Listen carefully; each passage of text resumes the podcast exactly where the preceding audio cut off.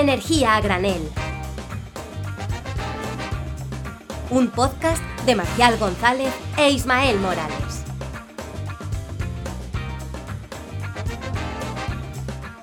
Y bienvenidos, bienvenidos, bienvenidos. Qué ilusión me hace volver a decir esto otra vez. Claro que sí, bienvenidos a la segunda temporada de Energía Granel. Yo soy Marcial González y me acompaña, menos mal que está aquí, el único, el irrepetible, el viajero, Ismael Morales. ¿Qué tal, Isma? ¿Cómo estás?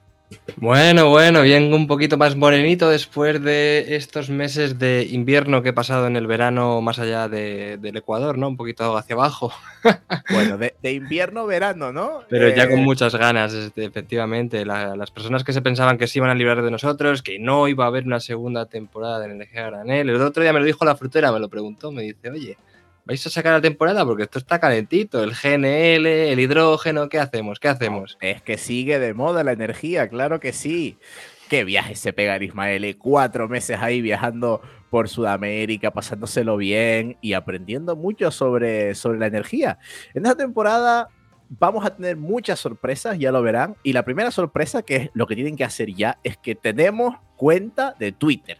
Claro que sí, y se tienen que suscribir, tienen que seguirnos a nuestra cuenta de Twitter, arroba energía granel, energía granel, ojo, para eh, enterarse de todas las cosas que estamos haciendo. Les, les digo en serio que este programa viene con muchas, muchas, muchas sorpresas. ¿No estás nervioso y súper emocionado, Ismael?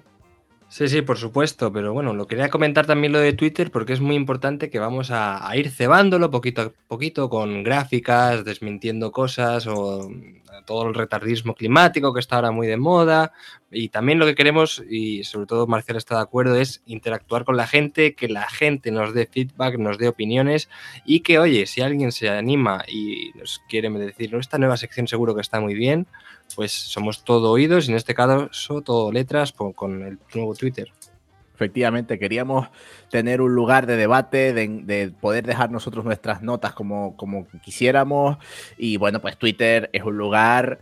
A ver, Twitter es un lugar, iba a decir Twitter es un lugar perfecto. Twitter es un lugar curioso, Vale, pero creemos que puede estar interesante tener. perfectamente desperfecto, sí, sí. E- Efectivamente, efectivamente, así me gusta. Y bueno, pues para tampoco alargar demasiado este flagrante inicio de temporada, eh, vamos a comentar un poquito, como siempre, vamos a seguir esta estructura canónica del programa, vamos con nuestra sección de las noticias buenas vienen volando y las malas cojeando. Así que, Isma, ¿qué nos traes hoy? Cuéntanos, aparte de ese refranero manchego. Exactamente, exactamente. Bueno, pues hoy lo que vengo a traer, por desgracia, es que, bueno, pues prácticamente se celebra un año, ¿no? Se celebra, bueno, se celebra un año o hace un año que empezó la guerra de, Ucrania. Ojalá hubiera durado ni un mes, ojalá no hubiera comenzado nunca, pero sí que es verdad que hay que recordarlo porque aquí sigue siendo importante en Europa el gas, tanto el gas licuado como el gas que viene por tubo, y en eso está Europa. Llego y lo primero que me- nos encontramos es las peleas que se tienen entre Teresa Rivera y el primer ministro de Energía francés. Porque, ¿qué es lo que está pasando, Marcial? ¿Qué es lo importante? ¿Cuál, cuál es el sustituto del gas? El- se supone que el hidrógeno. Luego tú me contarás las cosas, pero vamos viendo. Eso nos dicen, eso nos dicen. Pues es que de repente, claro, ya teníamos el primer gasoducto. No sé si alguien se acuerda ya del Midcat, que lo mató, lo mataron, volvieron a renacer, lo volvieron a matar, claro, hasta que de repente lo han cambiado de nombre y le han puesto H2, H2 Med, que el Med digo yo que será de Mediterráneo porque supuestamente irá de Barcelona a Marsella. Claro, ¿qué es lo que ha Es pasado? Este, es este gasoducto que primero es eso, se llamaba MidCat, querían hacer entre Francia y España, Francia decía que no, después que sí, después que no otra vez, después se metió la Unión Europea y, y bueno, de repente en un giro dramático de los acontecimientos le cambian el nombre y parece que todo el mundo está de acuerdo que sí, que se va a llamar eh, H2Med y que va a ir de Barcelona a Marsella y va a estar todo súper bien, pero bueno, no es oro todo lo que reluce, ¿verdad? Efectivamente, y luego de Marsella Alemania, porque hay que acordarse de aquí los principales beneficiados y los más interesados en la industria alemana. Y de hecho, firmaron un acuerdo para no pegarse de tortas entre unos y otros de quién lo financia, quién pone la inversión, que se llamaba Tratado de la Amistad. Pues imagínate, Tratado de la Amistad por el hidrógeno. ¿Qué pasa? que en el Tratado de la Amistad no firmaron qué tipo de hidrógeno era, ¿no? No le pusieron la etiqueta del colorín. Del colorinchi, que puede ser verde. El hidrógeno de la amistad, obviamente. Hombre, el hidrógeno de la amistad se tenía que haber llamado, exactamente. Entonces, ¿qué es lo que pasa? Que además es que Europa también está eh, con todas las negociaciones de la tercera eh, directiva europea de renovables, están con todos los acuerdos, vamos a ver cómo mejoramos los objetivos. Y entonces, pues claro, la Comisión Europea firmó hace una semanita un acto delegado donde incluía el hidrógeno rosa, que recordemos es el que se genera con la nuclear en, la nueva directiva, es decir, que se van a financiar proyectos que tengan hidrógeno rosa como vector energético que pueda suministrar a la industria y, demás eh, sectores. Pues bueno, parece que eso en España no ha sentado muy bien, no ha sentado muy bien porque lo que pretendía España era exportar hidrógeno verde renovable desde España hasta Francia y de Francia a Alemania. ¿Qué pasa? Pues que aquí ha ganado el pulso Francia y también va a bombear hidrógeno, en principio, porque falta aún que vote el Consejo Europeo y el Parlamento y se apruebe ese acto delegado, que también quiere Francia bombear eh, hidrógeno rosa, nuclear, recordemos, hacia el sur de Europa. Claro. Aquí al final España veía esto como una super oportunidad porque decía, oye, vamos a generar aquí hidrógeno verde con nuestro excedente de renovables en el futuro a tope, esto va a estar súper guay y vamos a aprovechar para ser exportadores de energía hasta Europa. Claro, Francia, que no es tonta, dijo, oye, por lo que sea, a mí va a haber horas del día en las que me sobre energía nuclear y no voy a parar mis centrales nucleares ni las voy a bajar de potencia. Si puedo utilizarlas para producir hidrógeno rosa en este caso, que bueno, en esto del hidrógeno hay más colores que en el arco iris, y, y pues también meter mi hidrógeno en ese, en ese gasoducto y que me lo pague bien Alemania o que me lo pague bien el, que sea que le llegue. O sea que también Francia entra en la pugna por ganarse un huequito dentro de ese, de ese hidroducto.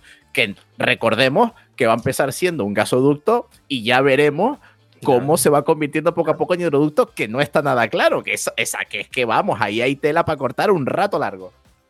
Total, vamos, ya veremos que de momentos hidroductos en Europa pues hay 0,0 y lo que se dice de hidrógeno es hidrógeno que procede del gas fósil. Eh, entonces, claro, mm, veremos cuándo es esto, cuáles son los plazos, quién acarrea la inversión, si hay sobrecostes o no. Pero claro, aquí Francia juega la baza, que el otro día lo estuve investigando, de quién va a pagar el sobrecoste de la interconexión eléctrica que ahora mismo eh, tiene con el Golfo de Vizcaya entre Francia y España. Francia eh, le dice a España, oye, si tú aceptas el hidrógeno rosa, nosotros pagamos los sobrecostes de la interconexión eléctrica, porque recordamos que tú, España, estás totalmente eh, aislada, porque es una, digamos, una isla energética, ¿no? La famosa isla energética. Entonces, esas son las cartas que ahora mismo tiene puesta encima Francia, España. Veremos qué va a pasar en el futuro, pero ya te digo yo que los sobrecostes los va a pagar los de siempre final, en estas cosas de política, yo, yo soy bastante técnico y, la política se me escapa bastante, no en vano, como hilo, ¿eh? ¿eh? no en vano, por eso hemos traído hoy como invitado en nuestra sección de entrevistas a un experto en política. Ahora, ahora lo presentaremos para que nos explique también un poquito cómo funcionan todas estas cosas. Efectivamente, lo que queremos es que la gente, más allá de los datos y los números, los guarismos que te encantan, te envuelven, ¿eh, Marcial? Números, números, datos, funciones, ecuaciones. Pues no, también hay una política que te dice por dónde tienes que ir, qué tienes que apoyar y qué proyectos, digamos, van a ser los más viables a corto plazo para que luego ya llegue el mercado y se desarrolle todo. Pues bueno, vamos si quieres con nuestra sesión de entrevistas y volvemos en un momentito.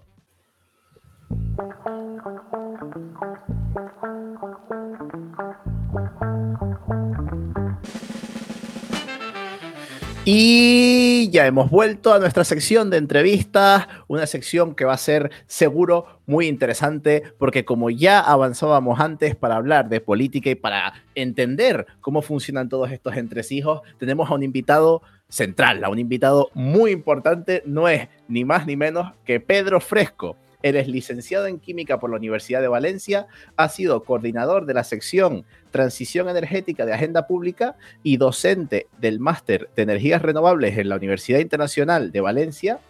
Trabajó 12 años en el, sector, energético, fue también asesor en materia de energía de la vicepresidenta cuarta del gobierno, Teresa Rivera, ni más ni menos, y en febrero de 2021 fue nombrado director general de transición ecológica del gobierno valenciano, cargo que ejerció hasta diciembre del año pasado. También es autor de dos muy buenos libros que aprovecho para recomendar, que son El futuro de la energía en 100 preguntas y El nuevo orden verde. Pedro, un honor para mí tenerte aquí. ¿Cómo estás? Muy bien, un honor, nada, un honor para mí estar aquí, Marcial, faltaría más. Muchísimas gracias por estar aquí, porque vamos, es un nivelazo lo que tenemos hoy. Abrimos la segunda temporada, pues con el mejor invitado posible que podemos tener para explicarnos los entresijos, como bien decía Marcial, de cómo funciona la política energética en España. Efectivamente, y un poquito queríamos empezar la segunda temporada, más o menos como empezábamos la primera, que es con un experto de un sitio muy importante. La primera temporada teníamos a Isabel Moreno como representante de los medios, por así decirlo, y te tenemos a ti como el punto de vista, digamos, más desde la política. Y lo que queremos es eh, que nos expliques cómo podemos comunicar, cómo se puede llegar a la población, cómo podemos transmitir todo, todas las aristas, todos los lados, eh, todos los matices que tiene esto del, cambio climático. Y yo ya te lanzo la primera pregunta y vamos a, empezar con la, con la conversación. Y es, ¿qué tal es comunicar cambio climático desde las instituciones? Bueno, eh, comunicar cambio climático tiene muchísimos matices porque desde las instituciones se habla mucho de cambio climático. Hablar de cambio climático es fácil, sobre todo en un país que en principio tiene un consenso bastante fuerte en tanto respecto al, cambio climático como, como, una realidad antropogénica y real. Es verdad que existe un sector eh, muy minoritario extremista que dice que no, pero la mayoría lo acepta. Por tanto, esto entra mucho en los discursos y no tiene mucho problema.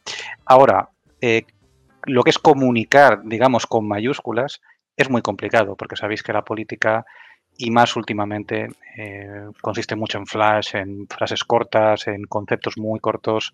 Cambio climático es una cuestión científica que es compleja y no es fácil de comunicar tiene muchos prejuicios adquiridos de cosas que no, son ciertas o por lo menos no son exactas y esto desde la política es muy difícil. Puedes ir y hacer un discurso a lo Fidel Castro de seis horas que no vale para nada porque no sale en ningún sitio y la gente se te duerme y en un mensaje concreto es difícil, ¿no? Entonces tiene, tiene esa, la complejidad del medio, ¿no? Comunicar en política es como comunicar con Twitter, que es muy difícil, aunque bueno, siempre hay especialistas en hacerlo. Claro, y al final con esa analogía que pones con Twitter, es que encontramos de todo, ¿no? Encontramos gente con una opinión más científica, más basada en la ciencia y en la tecnología, y es que como tú lo has dicho, que incluso dentro de la política encontramos eh, voces parlamentarias que niegan la existencia del cambio climático o, que son capaces de, decir cosas en contra de la existencia de este, de este cambio climático. Por eso te hablo de, jope, es que a veces parece que es hasta difícil por así decirlo, eh, pues encontrar un consenso. ¿Cómo, ¿Cómo se hace? O sea, ¿cómo se debate contra gente que te dice en tu mismo parlamento que el cambio climático no existe? Bueno, yo creo que al final esto está dentro de un poco de la época en la que vivimos. los negacionistas del cambio climático están en un sector muy concreto del espectro político, están en la extrema derecha incluso ni siquiera todos en la extrema derecha son negacionistas del cambio climático, pero sí que es verdad que hay una parte de la extrema derecha que ha tomado el cambio climático eh, dentro de su eh, cosmovisión eh, perturbada del mundo, de las conspiraciones, del globalismo, la Agenda 2030, ¿verdad? Y el cambio climático, el, negar el cambio climático como verdad científica es parte de, bueno, de ese pensamiento conspiranoico. Y esto, esto es en esta época, pero bueno, la, extrema derecha de forma histórica siempre ha sido anticientífica y antiintelectual, con lo cual tampoco es nada raro. Eh, esto está ahí, tampoco creo que haya que tener demasiado...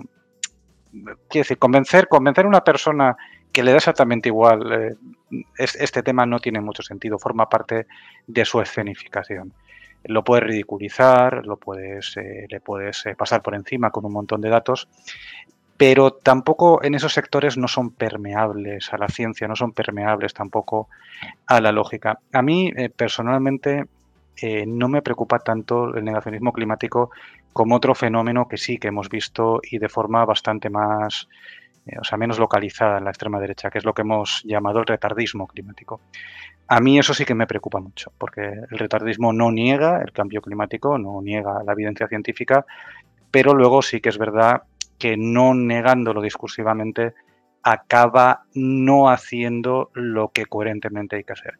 Y eso es mucho más difícil de, de rebatir y de luchar contra ello. Claro, ya queda, queda un poquito atrás. Eh, estoy de acuerdo contigo en que pues son una minoría que podemos despreciar, la gente que dice que no existe el cambio climático, aunque a veces dan más problemas de los que a mí me gustaría, pero bueno, es verdad que podemos seguir cambiando hacia adelante, pero claro, eh, también hay otro problema que gente que dice, sí, sí, el cambio climático existe, pero no te preocupes porque en dos años o en tres años van a inventar eh, una máquina que va a ser capaz de pasar todo esto por encima, o no te preocupes porque sí, el cambio climático viene pero bueno, no es tan malo como, como dicen. Claro, eso, eso es muy peligroso y también los encontramos en, en, las instituciones. Eh, a, mí, a mí me enfada. Yo no sé, dame técnicas para, para evitar que esa gente me enfade. O sea, ¿cómo, cómo podemos al final eh, cercar esas opiniones y, llevarlas un poquito hacia, hacia el progreso, hacia lo que dice, que, que, es lo que dice la ciencia, no es lo que diga yo, ni mucho menos. Bueno, lo que comento tiene que ver con lo que hemos hablado del retardismo. Y el problema del retardismo es que tiene muchas vías de, pensamiento y de raciocinio que no siempre son fáciles de, debatir, ¿no? Hay una que, bueno, pues lo he hablado antes, el, prácticamente el tecno, tecnomilagro, ¿no? No, no, no, no va a pasar nada porque de aquí dos años tendremos fusión nuclear y se va a arreglar todo. Pero, pero ¿cómo vamos a tener fusión nuclear en dos años si llevamos 70 con esto, ¿no? Eh, eso es relativamente fácil de debatir. Y otra vía que es muy típica, que es lo que yo llamo el dilema del prisionero climático, un poco en relación con el dilema del prisionero tradicional que se dice en economía.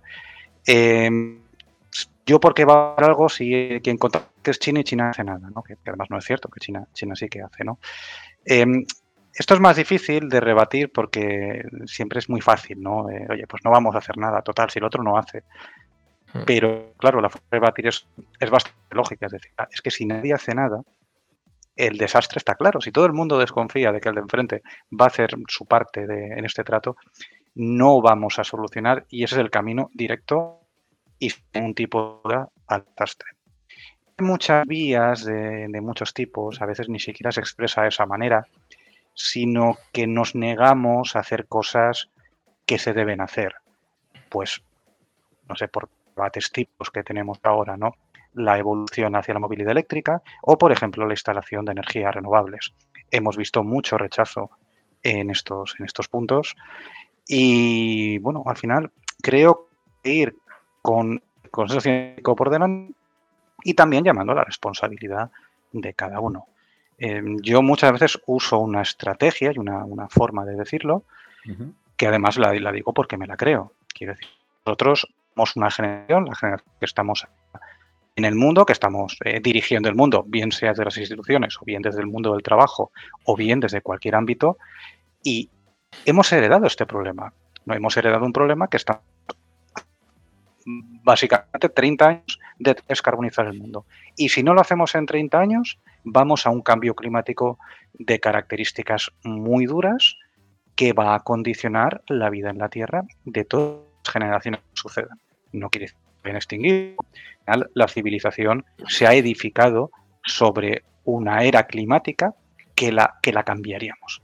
Por tanto, tenemos una responsabilidad que es que va más allá de nosotros mismos y de nuestra propia comodidad.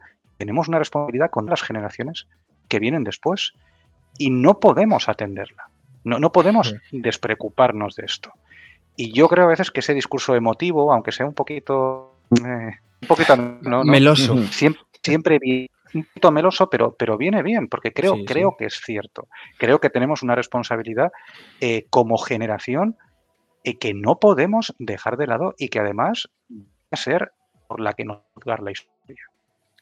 Efectivamente, efectivamente. Es muy interesante porque, claro, ese mensaje de responsabilidad, digamos, intergeneracional, Claro, luego siempre choca eh, y confronta con los intereses personales de cada persona, porque luego, por ejemplo, lo que no se aceptan son las políticas, por ejemplo, eh, el otro día estuve hablando en una charla, ahora me van a prohibir a mí coger el coche o comprarme un coche diésel y gasolina si en 2035 me lo van a prohibir?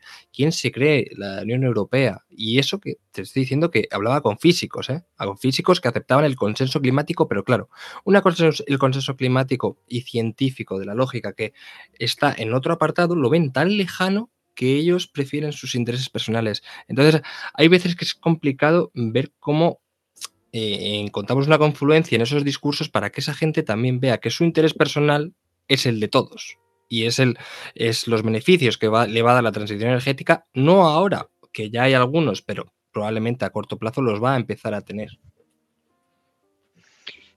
Sí, yo creo que no es tan distinto a otros debates sociales. Por ejemplo, em, te escuchaba hablar y me, acordaba del fraude fiscal, mm. lo cual es el óptimo individuo de cada uno. Oye, que todos paguen impuestos y que yo tenga servicios, pero yo no pague impuestos y haga fraude fiscal. Claro. Mm. Eh, bueno, pues, pues, claro, eso es lo que quiere todo el mundo, pero eso no puede ser. ¿Cómo se ha pasado de una época, pues hace 30 años, de quien podía defraudar a Hacienda defraudaba, a una época como la actual, que evidentemente sigue habiendo gente que defrauda Hacienda, pero ya es mucho más complicado, es mucho más difícil. Más, yo creo que este moral fiscal, por decirlo de una manera distinta. Bueno, pues ha habido muchos años donde ha habido una doble estrategia, una estrategia de convencer a todo el mundo eh, de que esto es necesario. Luego ha habido que nos, hemos acostumbrado y luego también una estrategia pues, legal y de opciones y de controles y de y bueno, más restrictiva, por decirlo así. Todo ese abanico de estrategias es exactamente lo mismo que tenemos que ahora aplicar. Caso, claro, cada sector de la realidad es un poquito distinto, pero al final tiene que haber obligaciones, eh, tiene que haber un discurso también moral de decir a la gente de por qué esto es importante y también es verdad que me vayan dando las cosas y vamos acostumbrando a hacer las cosas de otra manera diferente, dejaremos de sentir ese miedo y ese pánico y esa ansiedad porque alguien nos esté cambiando lo que llevamos toda la vida haciendo, como coger el coche para en el centro de la ciudad o, bueno, cualquiera de estas cosas ¿no? que, de las que estábamos hablando. Claro, pero pensando un poquito más allá, un poco retomando todo lo que vas diciendo, eh, yo creo que que encima eh, estamos los, o sea, digo estamos, eh, ¿no? esta posición más Mm, científica más realista, está en una posición de desventaja, porque claro, si, si a mí me vienen a convencer y uno me dice que yo me tengo que esforzar porque el cambio climático es algo serio, y otra persona me dice que no, que, que tampoco hace falta que me esfuerce tanto, que, que yo voy a poder seguir conduciendo mi coche porque tal. O sea, yo en verdad, el que quiero que me convenza es el que me dice que no hace falta hacer nada. Entonces, yo creo que partimos en una posición de, cierta desventaja, por eso digo, eh, no sé tú cómo lo ves, encima ahora que estamos eh, entrando en año electoral, esto se multiplica muchísimo más. Y, los argumentos un poco más falsos de eh, no te preocupes, que yo te voy a dejar que sigas llevando el coche a todos lados, porque, bueno, porque está esta gente que dice que el cambio climático no es tan importante, todo eso se va a acentuar porque Jope, al final, es, lo que te digo, si yo tengo que elegir en quién quiero que me convenza, tengo un sesgo a que me convenza aquella persona que me dice que yo no tengo que hacer nada para luchar contra el cambio climático.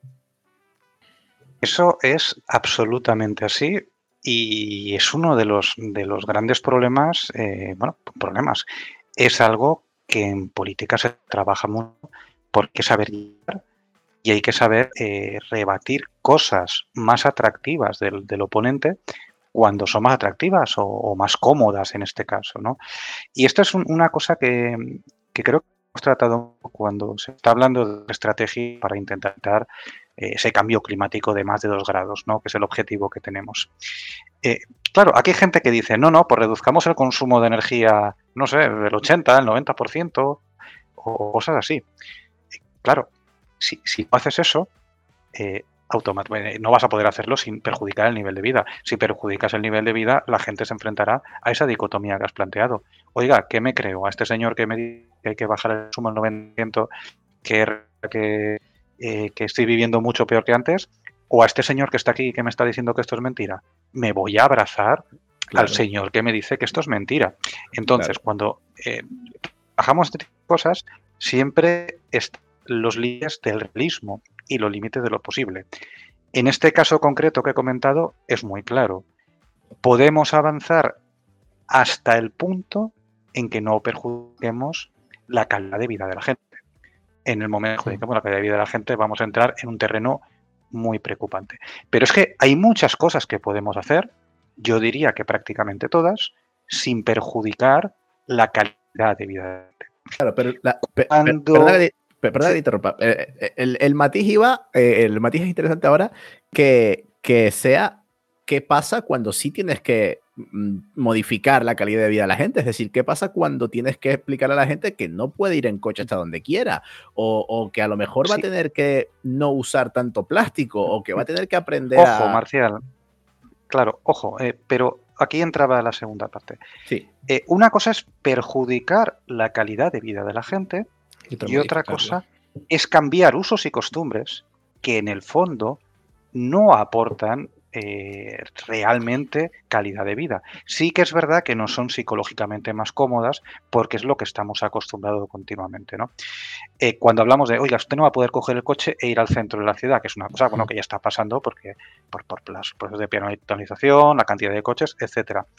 Es verdad, eso puede ser una inconveniencia, pero eso tiene una parte positiva que es que las ciudades son mucho más peatonales, es mucho mejor pues, ir por un centro de una ciudad, es mucho más cómodo como, eh, como vecino, como visitante. Eh, hay sí contra, ¿no? Cuando eh, queremos hacer medidas de, cualquier tipo, climáticas, tenemos que, que, ver siempre en qué parte esas medidas, esas medidas radicalmente negativas, no van a ser adelante, porque van a caer van a caer porque al final el sistema es democrático y con un sistema democrático bueno van a salir. Pero siempre, casi todo, tiene una parte positiva. Hoy estamos hablando mucho, por ejemplo, de, de, coger menos el ¿de, de, menos movilidad. Bien, ¿se puede convertir esto en algo positivo? Sí. El teletrabajo, por ejemplo, el trabajo tiene pues vertientes evidentemente positivas. La primera de todas, que ganamos tiempo para nuestra vida que ganamos tiempo para nuestra familia, ganamos tiempo para nuestro ocio. Esa es una forma de reducción de movilidad positiva, el teletrabajo, que tiene más vertientes positivas que negativas. Otra forma de reducir la movilidad en positivo, pues sería pues, la jornada de cuatro días, por ejemplo, que se está hablando también. Es otra forma positiva de hacerlo. O sea, lo que tú no puedes hacer es plantear una sociedad eh, una transición energética solo como costes y solo como algo que dañe a tu bienestar.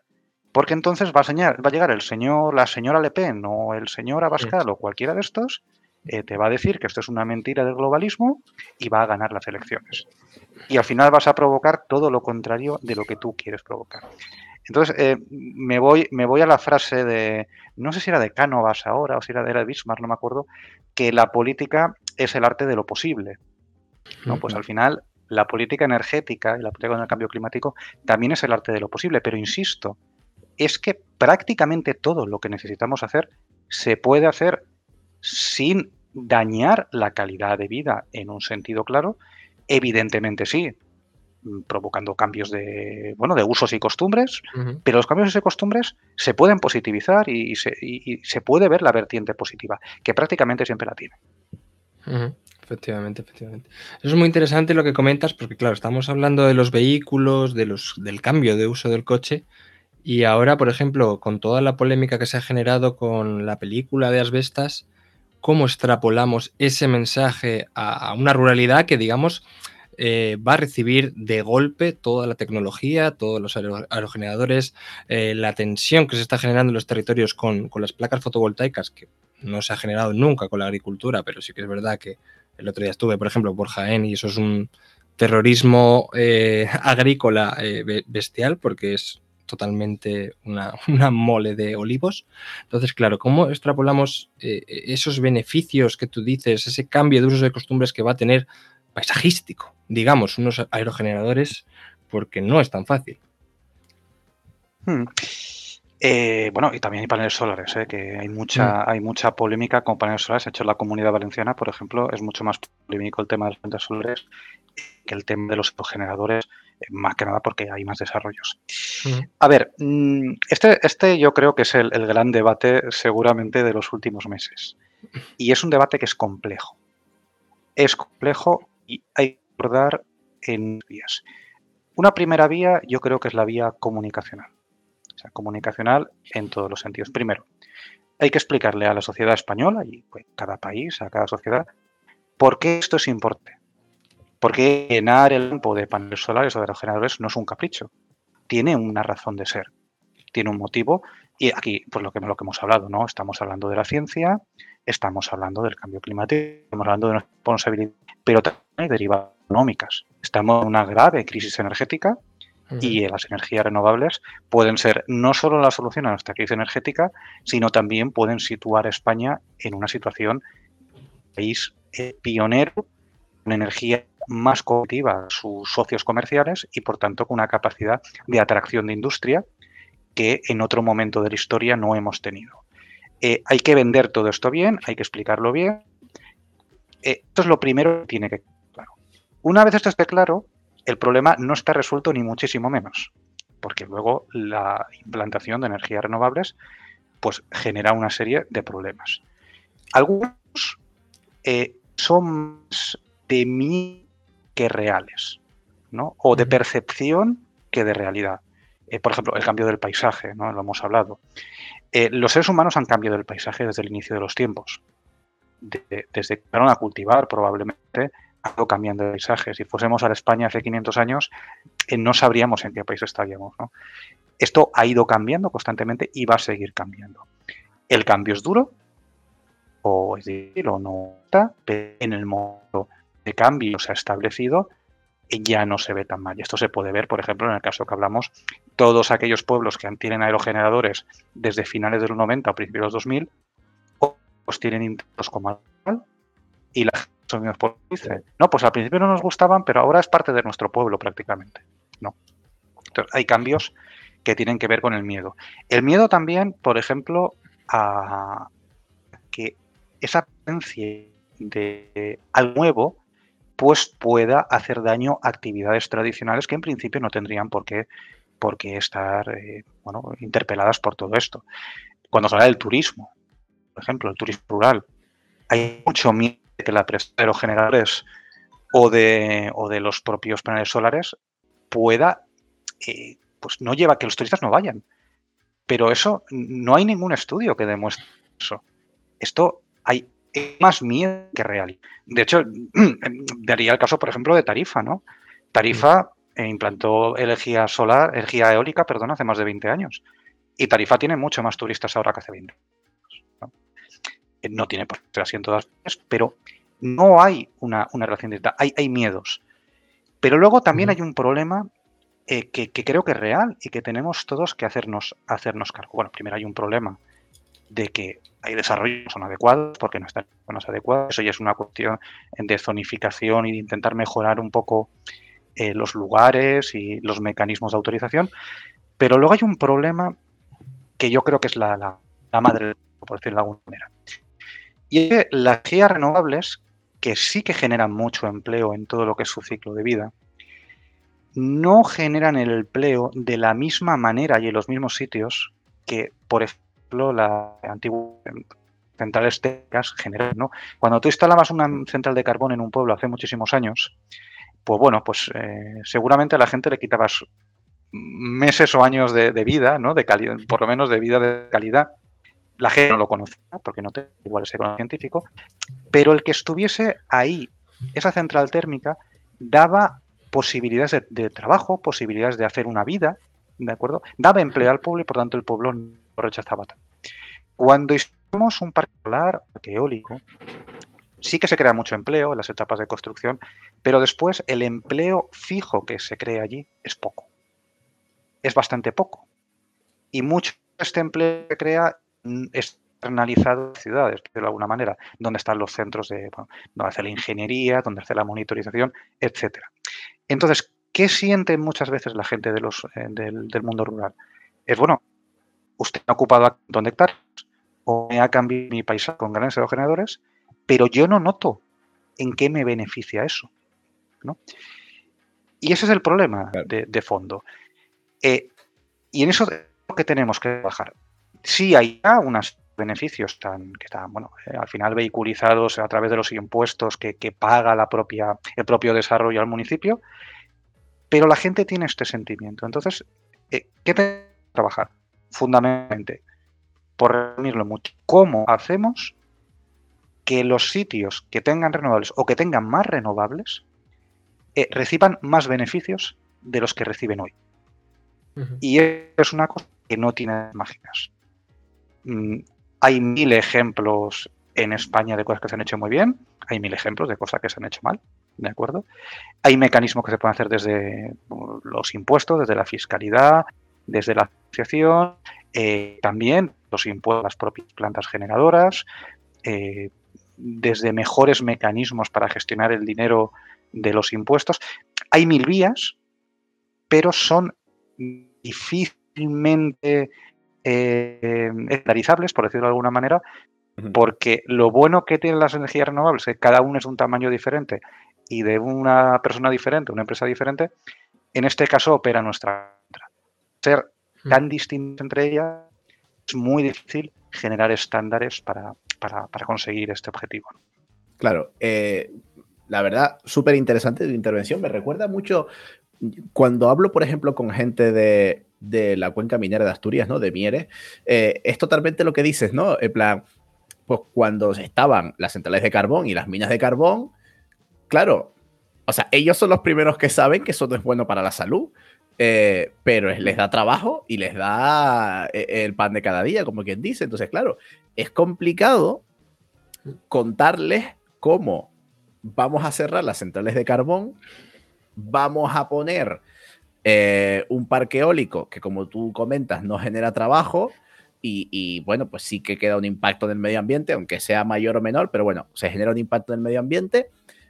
¿Cómo les explicamos que eso les va a ayudar? O sea, tú hayas dado un montón de técnicas, has dado un montón de, argumentos, pero claro, al final lo, que les queda a la gente es que pierden un poquito la, la fe en las instituciones. O sea, tú desde las instituciones, ¿qué, les podrías decir a esa gente? O sea, si, si tú tuvieras que hablar con, un pueblo de esos de Asturias y decirle, oye, vamos, vamos a terminar de quitar todas las eh, minas de carbón, eh, vamos a, hacer todo esto por el progreso, como has comentado, todas estas cosas. Es que te, prometo que para mí es muy complicado eh, hacerme a la idea de cómo se puede ¿Cómo, pueden ellos entender eso como positivo cuando verdaderamente yo es que hasta yo lo estoy viendo que, esa transición no va a ser positiva para ellos, va a ser positivo en el conjunto del medio ambiente y en el conjunto de la calidad de vida. Pero claro, de la calidad del aire no se come. Entonces, ¿cómo, cómo mm. se puede reavivar todo eso? Bueno, eh, en este caso, ¿Cómo lo veo yo o qué diría yo si tuviese ahora que hacer un speech delante de, un pueblo de este tipo? Yo creo que ya en la época de la historia que estamos, los pueblos mineros plenamente conscientes el carbón es pasado, porque de hecho el carbón eh, básicamente se acabó antes que el propio inicio de la transición energética por cuestiones económicas.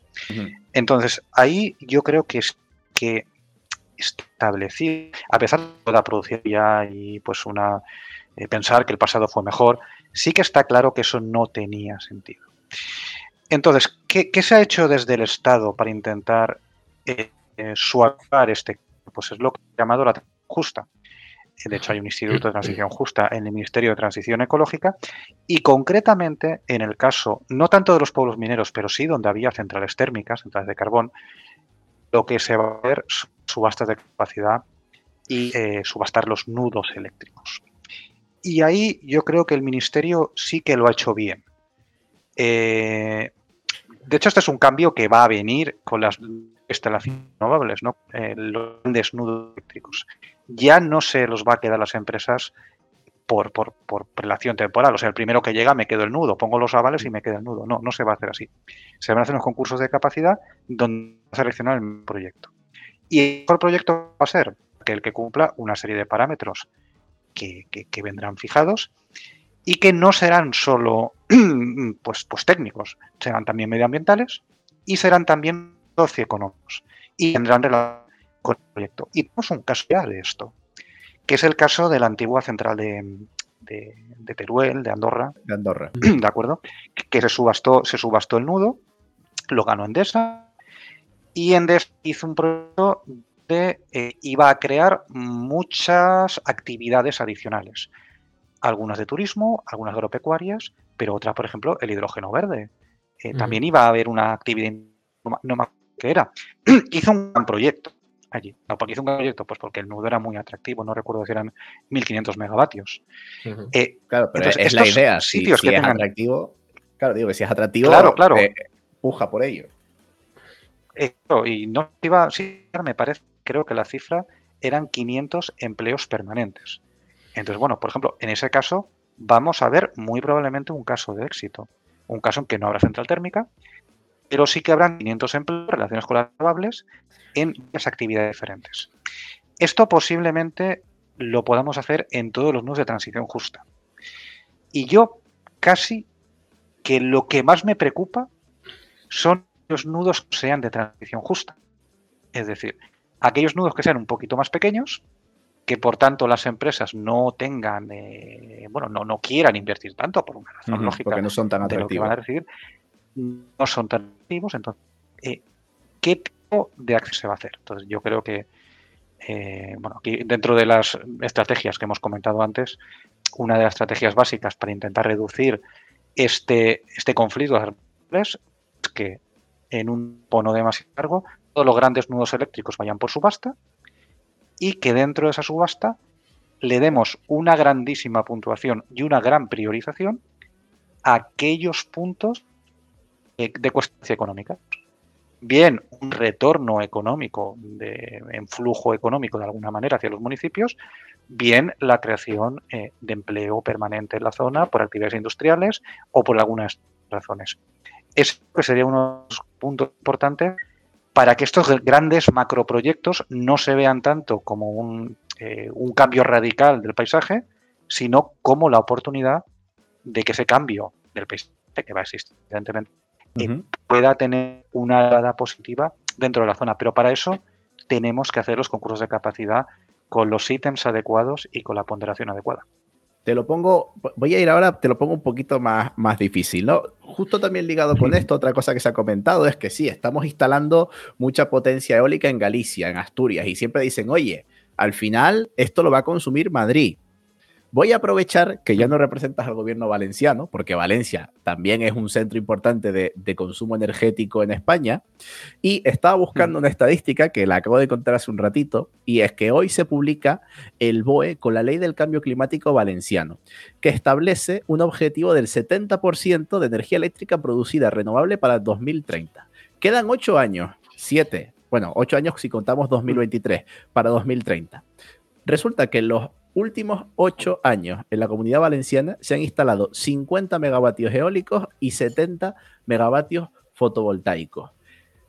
¿Qué, qué pasa aquí? O sea, eh, ¿cómo, Cómo, reaccionan las instituciones? O sea, me refiero, eh, vale, sí, en 2030 quiere ser 70% mm, renovable o lo que sea, pero o sea, ¿qué le dirías a la gente? ¿Cómo, cómo se actúa desde las administraciones para que esto se cumpla? Porque, vamos, con el historial, pues no parece que ese sea el camino.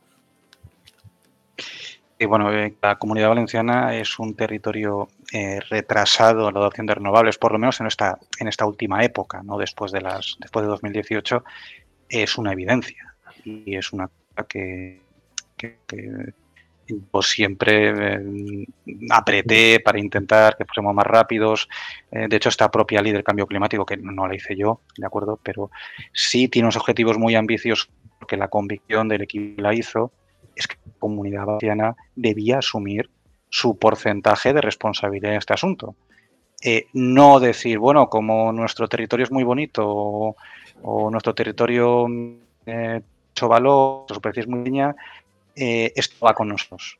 No, fue lo contrario. Fue decir, oiga, eh, nosotros no podemos decirle a Castilla-La Mancha o Aragón que genere la energía para nosotros. Eso no es justo ni es responsable, fundamentalmente porque el recurso la posibilidad de hacerlo. ¿no? Entonces, es evidente que esto no, no, va bien en la comunidad valenciana. Hay una serie de conflictos por los que no me pregunto concretamente, si luego me preguntar, pues ya los, ya los vemos. Pero la pregunta mm, era, era más genérica, ¿no? Era eh, cómo se hace la política climática, ¿no? Claro, o sea, me refiero, sí, Sí. ¿Cómo, básicamente, ¿Cómo se legisla? claro, la, la pregunta Con sería. todas las sensibilidades, sí. La pregunta sería: Vale. ¿Cómo, cómo llevas, o sea, cómo se vehicula esto dentro de las administraciones para, para hacer posible esto? O sea, ¿qué, qué, qué le dirías a. Voy a, voy a hacerlo todavía más polémico si quieres. ¿Qué le dirías a, a ese gallego que tiene tres parques eh, eólicos al lado de su pueblo? y que ha visto que Valencia ni siquiera, no ha instalado ni, ni, siquiera 100 megavatios ni de solar ni de eólica en los últimos ocho años, ¿qué le dirías para, para decir, oye, que sí, que somos conscientes de esto y también estamos trabajando en ello? Bueno, yo, yo le puedo decir, claro, ya casi hablo como Pedrosco, más que claro, como claro, efectivamente. Eh, yo le puedo decir que no solo yo, sino quien, quien, ha hecho esa ley, que sigue, sigue en el gobierno valenciano, otra mucha gente que estuvo detrás de esa ley, que ya no está eh, por, por, bueno, por circunstancias que, que pasar, eh, teníamos la convicción, tenemos la convicción que la comunidad valenciana, no sé si va a poder ser suficiente, autosuficiente energéticamente, pero por lo menos lo tiene que intentar. Mm. Y lo tiene que intentar porque tiene recursos para hacerlo y es obligación. No le podemos pedir ni a Galicia, ni a Castilla-León, ni a Castilla-La Mancha que lo generen todo. Si es posible, y al final también hay que ser, hay que ser sensatos, que hay comunidades autónomas que tienen más posibilidades, tienen más capacidades que otras, pues obviamente porque tienen recurso eólico. Galicia tiene más recurso eólico que Extremadura. No le puedes pedir a Extremadura que ponga la misma energía eólica que Galicia, pero sí que le puedes pedir a Extremadura que ya que no puede poner energía eólica a fotovoltaica. Entonces, creo que tiene que haber, eh, tiene que haber, tenemos que intentar, vamos a ver cómo digo esto para, para, que se entienda. Yo el otro día usé una frase en Twitter de eh, a cada cual según su necesidad y cada según su capacidad. Las comunidades que tienen más capacidad tienen que poner un poquito más. Y eso, eso, eso es inevitable porque el propio recurso nos lo dice. Pero las comunidades que no tienen tanta capacidad pero sí que tienen mucha necesidad, tienen que intentar, dentro de sus limitaciones, hacer todo lo que puedan.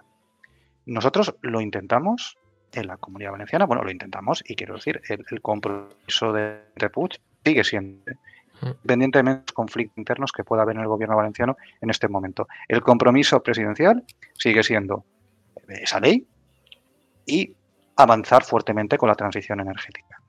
De hecho, hay muchos eh, hay, hay, mil megavatios aprobados en, en, declaración de impacto ambiental.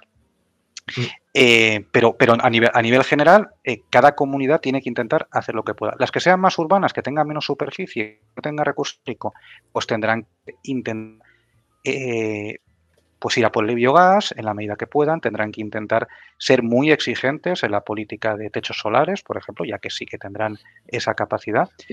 Eh, pero tenemos, tenemos que intentarlo porque si no, las típicas tensiones territoriales que pasan por otras razones, que pasan pues desde la financiación hasta el agua, hasta otras muchas razones, las vamos a extender a las energías renovables. Pero siempre con cautela y siempre entendiendo que tampoco podemos hacer que cada comunidad autónoma pues claro, esto se puede hacer al infinitamente pequeño. Ni cada provincia, ni mucho menos claro, cada municipio claro, claro. sea autosuficiente, porque eso es absolutamente imposible. Eh, sería inviable y además iría pues contra, eh, contra los propios, eh, las propias lógicas de recurso y de especialización. ¿no? Esto es muy interesante lo que comentas porque parece que, por un lado, la crisis energética, con todos los horrores que está trayendo, está cambiando un poco la mentalidad por todas las nuevas directivas, todos los planes eh, europeos para desligarse del gas. Entonces, eh, claro, la concienciación social y aceptabilidad de las renovables está llegando un poco por ese lado, un dramático y drástico, pero sí que es verdad que, que está aumentando, ¿no? Entonces, ¿cómo valoras en general, sin entrar y sin atomizar a nivel de provincia, región, cómo valoras lo que está haciendo las administraciones a, día de hoy ante, ante esta uh, crisis energética, ¿no? ¿Cómo está protegiendo tanto a la industria, tanto a los diferentes sectores productivos y, al ciudadano? Fíjate, cuando miramos este tipo de, cosas, las, las, administraciones, ¿no? Y vamos viendo una ambición eh, mayor cuanto más grande la administración, menor cuando pequeña es. No es una regla general, ¿eh? pero, pero sí que lo vemos bastante. La Unión Europea tiene las cosas clarísimas. Luego bajas a los estados y en principio parece que también. Luego vas a la autónoma y también empiezas a ver cosas. Sí. Y luego bajas a los municipios y hay de todo. ¿no? Y esto, que parece Sí, sí, una es. cosa que concreta de la política, no lo es. Eso, por ejemplo, lo también las organizaciones ecologistas. Hmm. Y en el conflicto con las renovables. Cuando hay una organización ecologista que es internacional, tiene absolutamente integrada dentro de su propio la climática. Y las energías renovables y la lucha contra el cambio climático es parte de su, de, de- de su mm, razón de ser. Pero luego, cuando vas a organizaciones ecologistas que son más locales, eh, ya no prioriza el clima, no se prioriza eh, la defensa de lo local, la defensa del, del ecosistema en un sentido de la inalteración del ecosistema. Y yo creo que si hacemos otros ámbitos también pasa esto. En el cambio climático, hecho con el cambio climático, que es una cuestión global, cuanto más grande es una institución, más claro tiene eh, las medidas, más valiente con las medidas climáticas, cuanto más en lo local, en lo más pequeño, más aparecen los conflictos. ¿no? Entonces, eh, esta es una cosa que es idiosincrática la transición energética, pero que tenemos que trabajar. en. Tenemos que tener que los conflictos están en lo local. En lo local, en lo más pequeño, ¿no? Entiéndase. No en lo- nos vamos a una cumbre de clima y estamos todos encantados de conocernos, ¿no? Y todos sí, vamos a juntar el objetivo, pero, pero luego vamos abajo y te tienes que enfrentar a, lo local y a lo concreto. Entonces, Claro. esta Ah, perspectiva, que es natural, ¿eh? es, es- es natural porque está pasando durante la política con el ecologismo, eh, como dirían los partidos políticos también. Eh, tú eres un gran partido político cual- que lo tiene clarísimo y luego te bajas a las mociones del ayuntamiento y dices, demonios, ¿qué está haciendo esta gente? ¿no? Es, es exactamente igual. Y bueno, mm, tenemos que trabajar en ello. No, tengo la solución, pero el Claro, me- creo que sí nos identifican. eh, o sea, al final me, me recuerda mucho, hilando ahora con lo que te dice, me- se me vino a la cabeza la frase que decía Sorogoyen en los Goya, ¿no? Lo de, pues, renovables sí, pero no así, que es esta frase muy famosa que está. Y es como, justamente, el- el- me acabo de acordar con lo que tú dices, porque claro, cuando estamos hablando a nivel global, sí, sí, todo renovable es súper genial, todo súper guay, Sí. pero claro, pero después... Pero no así significa, no, pues, hombre, pues mm, yo ya sí me tengo que esforzar para mm, que haya renovables, pues ya no, no me interesa. Que, que casa un poco con lo que decíamos al principio de, eh, o sea, de que yo quiero transicionar eh, energéticamente, como por así decirlo, y quiero hacer transición energética y no quiero cambio climático, pero tampoco quiero esforzarme. Entonces, oye, vamos a ver aquí que, que cada uno tiene que poner como su granito de arena. Sí, de todas maneras aquí también es importante, eh, que esto es polémico, no sí, sí, yo ya he hablado que me una frase extremadamente horrible porque, eh, eh, o sea, tú puedes decir eh, el proyecto X no, ¿no? O en, en Red Natura 2000 no, o, o lo que quieras, pero Estoy de acuerdo contigo, sí. así no es, es- es- es- es todo, ¿no? que todo es así, ¿no? El, el así es lo que estamos haciendo ahora. Pero al final, el renovable sí, pero no así, puede ser comprensible y puede ser entendible y yo, yo empatizo eh, cuando lo vive alguien que para él eh, ese sí o no es un proyecto concreto. Pero ah, no así, no así como, no, no este proyecto que tengo delante, porque, porque pues no lo quiero por la razón que no lo quiera. ¿vale? Y se empatiza con una persona, insisto, eh, que vive en ese pueblo, ¿de acuerdo? O que, o que vive eso. El problema es cuando un dirigente político que tiene que tener una visión de más amplia y no más amplia solo en el espacio, sino también más amplia en el tiempo, porque al final estamos gobernando para que las cosas también vayan mejor en el futuro, en generaciones futuras, un político no puede asumir una frase como renovable, sí, pero no así. Me parece una irresponsabilidad terrible, porque además es que es la antipolítica. Claro. Eh, no tenemos que decir no así. Lo que tenemos que buscar es cómo es así. Cómo sí. Un político, cuando haces política, eh, en instituciones o fuera de instituciones, ¿eh? porque la política también se hace de fuera de instituciones, no son solo las personas que, están en, el gobierno o en los parlamentos, eh, lo que tenemos que buscar es qué está fallando o qué creemos que no se está haciendo bien y poner soluciones concretas. Entonces, yo ahí sí que he sido muy claro de que creo que es inaceptable que un político esté detrás de una pancarta de renovables, sí, pero sí. político mm. tiene que estar detrás de un proyecto, detrás de una reforma, detrás de unas medidas, no detrás de una pancarta que eh, siembre una duda general y hagan bien de la realidad. Y también algún político estar en contra de un proyecto concreto. Eso por supuesto que puede estar en contra, faltaría más. Lo que no se puede estar en contra es de la abstracción. Del todo así, así no, porque así no acaba siendo renovables no, en tanto cuanto no es una alternativa. político y el que hace política dentro o fuera de las instituciones, insisto, tiene que dar alternativas. Y si no das alternativas, eres un farsante. Porque tu obligación como político, darlas. Debería ser renovable sí, así. O sea, de esta manera, sí, sin el no, claro, efectivamente. Eh, para, ir terminando ya, eh, tengo dos preguntitas. La primera es, ¿cuál crees que es la principal carencia que tenemos en materia de transición energética en España? Hmm. Vale, eh, yo creo que lo peor que vamos en España mm, es el cambio a los vehículos eléctricos. Tenemos unas cuotas de venta de vehículos eléctricos. Ahora hablo de coches, eh, que son, pues eh, fácilmente es la tercera parte de China o la mitad de Francia o la tercera parte de Alemania. Pero es que también en autobuses. Allí ya ciudades en el mundo donde prácticamente todo lo que, lo que se compra son autobuses eléctricos. En España no. En España todavía eh, están comprando muchos, muchos autobuses diésel e incluso una cosa que pues, podía tener cierto sentido hace 5 o 6 años, que eran los híbridos, eh, parece que ahora pues, eh, sea casi como la, como la solución, no lo es. O sea, tenemos que hablar hacia una vehiculación eléctrica masiva y en eso vamos muy retrasados eh, con respecto a otros países.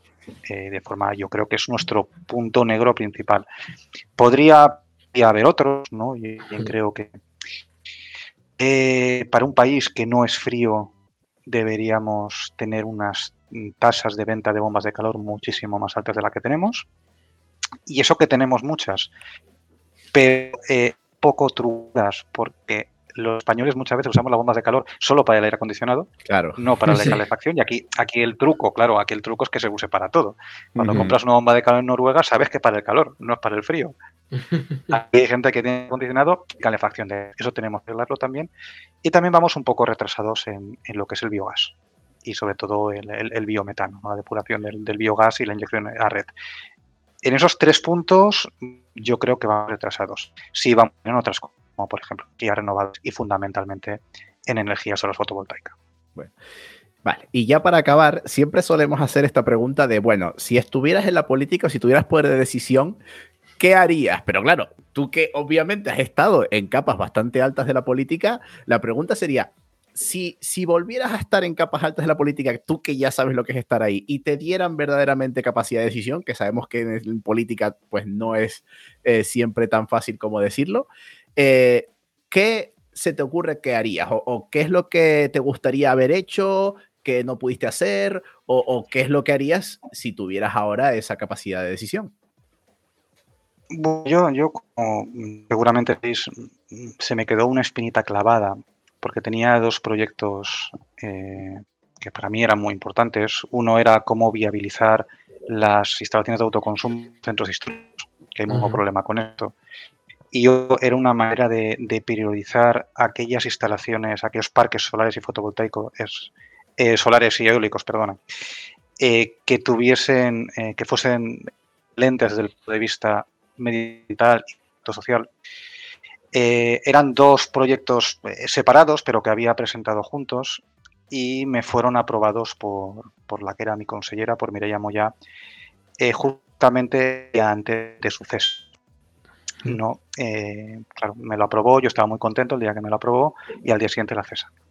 cambia la consellera, cambia, cambia el equipo de la consellería y el nuevo equipo pues ya no estaba interesado en estas cosas. Claro, si hubiese vivido hacia yo hubiese sido muchísimo más pesado con esto muchísimo tiempo antes para que hubiese llegado a tiempo para poder aplicarse. Pero bueno, esto ya eh, es casi lo de eh, a toro pasado, ¿no? Todos son moteros. y de forma más general, a ver, mm, yo creo que la transición energética no tiene la importancia en general que debe tener. El responsable de transición energética de un gobierno tiene que tener una autoridad máxima. El gobierno de España, por ejemplo, esto más o menos lo ha hecho bien porque Teresa Rivera es vicepresidenta. Es vicepresidenta tercera. Yo probablemente lo, haría mm, a Teresa o a la responsabilidad vicepresidenta prima. Yo creo que la persona que lleve la transición energética tiene que tener una autoridad prácticamente máxima en un gobierno.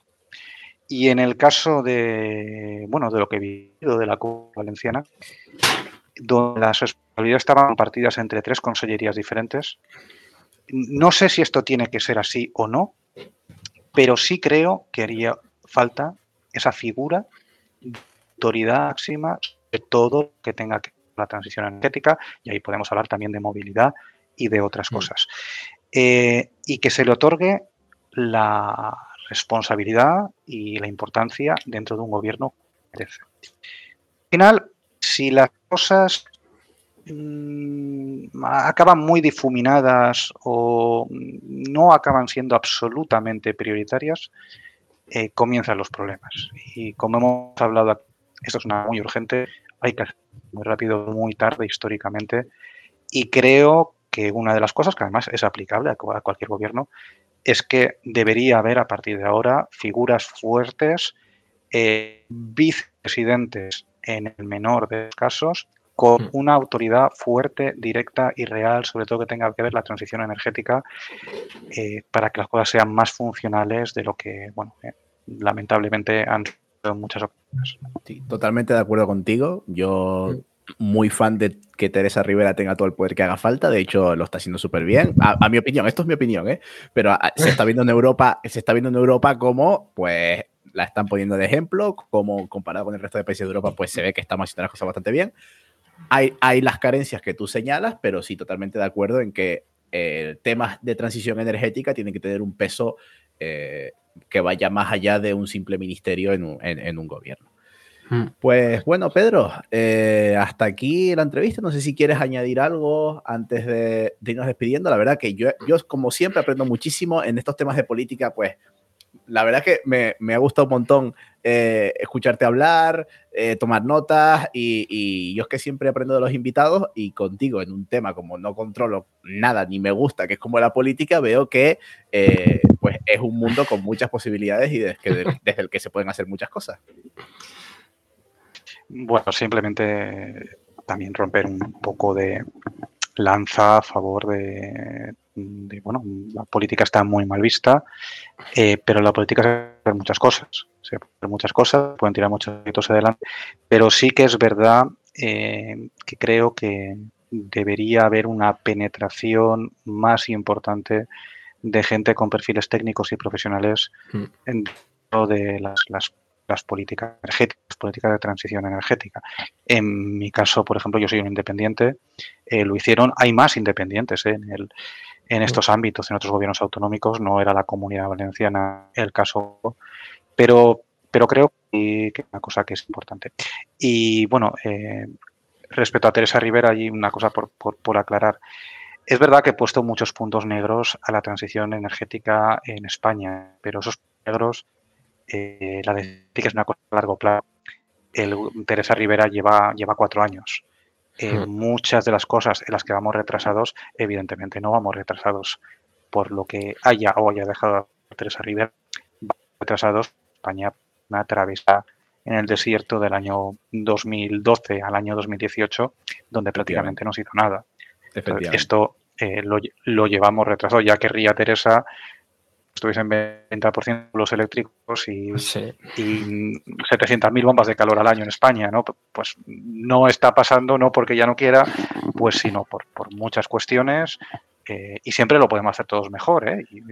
yo el primero que me equivoco muchas veces, interesa seguramente también en comete algún error, pero, pero es que eh, está pasando a largo plazo. Claro. Ya la- ya transición energética está llena de errores, pero lo- los aciertos son lo, lo que queda, ¿no? Sobre todo Claro. me ha gustado la entrevista porque al final le hemos planteado algún problemilla que otro y nos ha dado muchas soluciones y eso es lo que es lo principal.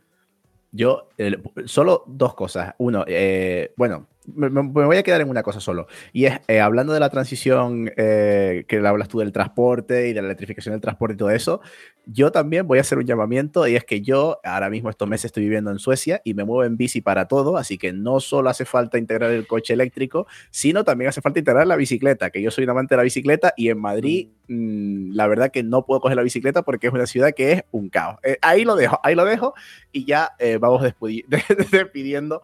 Eh, de verdad, eh, muchas gracias Pedro por venir, encantadísimos con tu presencia. Pueden encontrarlo en redes, en Twitter, especialmente. Hace unos hilos que son muy detallados con muchísima información, información y opinión, las dos cosas. Eh, arroba Pedro Fresco. Vuelvo a recomendar otra vez sus dos libros, que son El futuro de la energía en 100 preguntas y El nuevo orden verde. Yo me los he leído los dos y la verdad que están súper bien. Y eh, pues hasta aquí. No sé, Isma, si tú querías acabar con alguna otra cosa. No, yo solo darle las gracias y, y vamos, y que la próxima vez le invitaremos seguramente y que, vamos, tiene los, el micrófono abierto, ¿no? Como se diría aquí. Pues así Yo eh, encantado de estar aquí para las veces que queráis. te invitaremos más veces, seguro que sí. Pues bueno, eh, yo he sido eh, Marcial González, arroba p barra baja renovable en redes y me ha acompañado mi compañero Ismael Morales, arroba Ismora López en Twitter, que me lo sé, que me lo aprendí la temporada pasada y no se va a volver a olvidar, no te preocupes. Eso es, eso es. Y bueno, pues encantados de que nos hayan acompañado en este primer programa de la segunda temporada y nos vemos más pronto de lo que ustedes se piensan. Adiós, hasta luego, muchas gracias Muchas a todos. gracias. Chao. Chao.